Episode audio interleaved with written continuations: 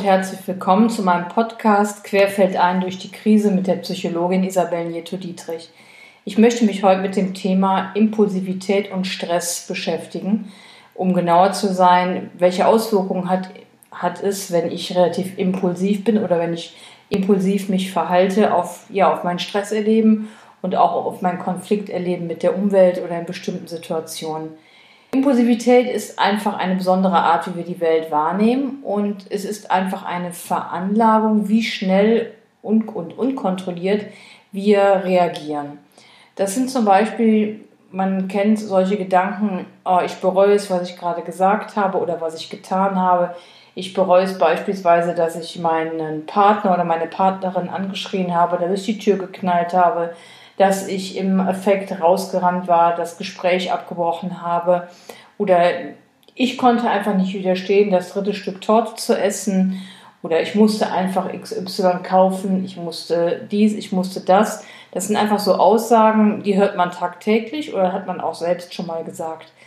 Je nachdem, wie häufig man ja das vorkommt oder wie sehr man darunter leidet, kann das natürlich zu Stress führen. Denn wir wollen eigentlich niemanden mit unseren Worten und Handlungen und auch Verhaltensweisen verletzen, aber das ist natürlich irgendwann nicht mehr vermeidbar, wenn man die eigenen Handlungen aufgrund der eigenen Impulsivität nicht mehr kontrollieren kann.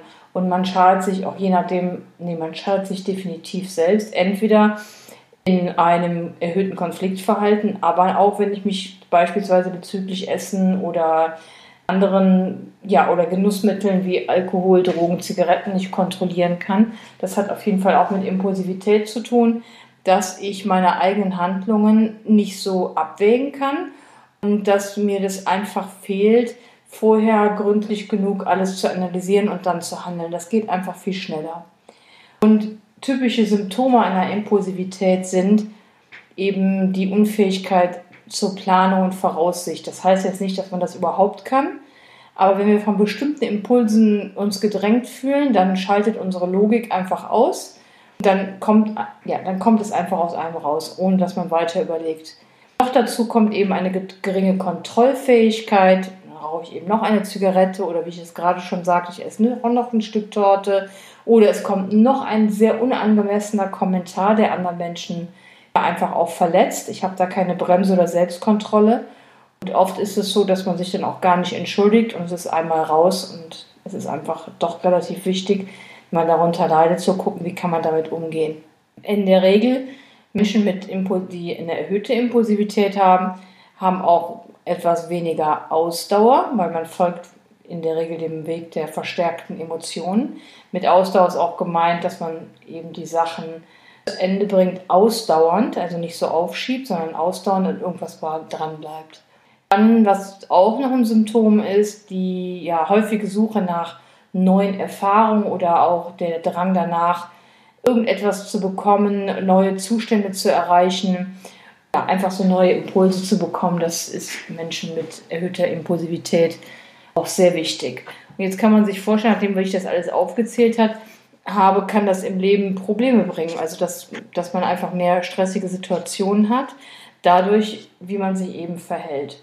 Und oft ist es so, dass mich Menschen aufsuchen, die sagen, ich habe jetzt, also ist es in der Regel sind es Beziehungsthemen. Dass eben zum Beispiel, ich sage jetzt einfach mal ein Beispiel, ein junger Mann Mitte 30 zu mir kommt und sagt, meine Freundin hat sich von mir getrennt, weil ich sie, ja, weil ich sie beleidige, also verbal beleidige. Und ich kann das in dem Moment, also sagt die Person, nicht kontrollieren. Es kommt einfach aus mir raus. Und im Nachhinein merke ich dann, was ich gesagt habe. Und wenn ich dann den Menschen, der bei mir sitzt, auch das wiederholen lasse, was er gesagt hat, dann kommt natürlich eine große Scham. Und in der Regel möchten die, möchte die Person, die sich einmal auf den Weg gemacht hat, um bei mir Unterstützung zu bekommen, auch Strategien erlernen, was man, ja, wie, wie kann man da damit umgehen, wie kann man das regulieren. Und hier kommt die gute Nachricht, man kann das. Man muss einfach das Gehirn trainieren. Es wird nicht von selbst kommen, weil ich sage jetzt einfach mal ganz salopp, das Gehirn ist von Natur aus faul und wenn wir ihm nicht Anreize geben oder ihm sagen, es soll sich verändern, würde es das von selbst eigentlich nicht tun, sondern bleibt in dem gewohnten Muster. Von daher ist es so, dass man Handlungen habituieren muss, also sich daran gewöhnen muss, es anders zu machen. Das kann ein Beispiel beispielsweise sein, Wenn ich normalerweise in bestimmten Situationen immer direkt reagiere auf irgendeinen Trigger, ich bleibe jetzt mal dem Beispiel mit dem jungen Mann, dass die Freundin oder der Partnerin oder die Frau mich provoziert oder ich mich provoziert fühle, sagen wir es mal so, als unbewussten Vorgang, dass ich dann zum Beispiel, ich fange erstmal ganz langsam an, den Menschen rate, zähl mal von 10 bis 0 runter. Und wichtig ist nämlich bei impulsiven Handlungen, dass man etwas Zeit gewinnt.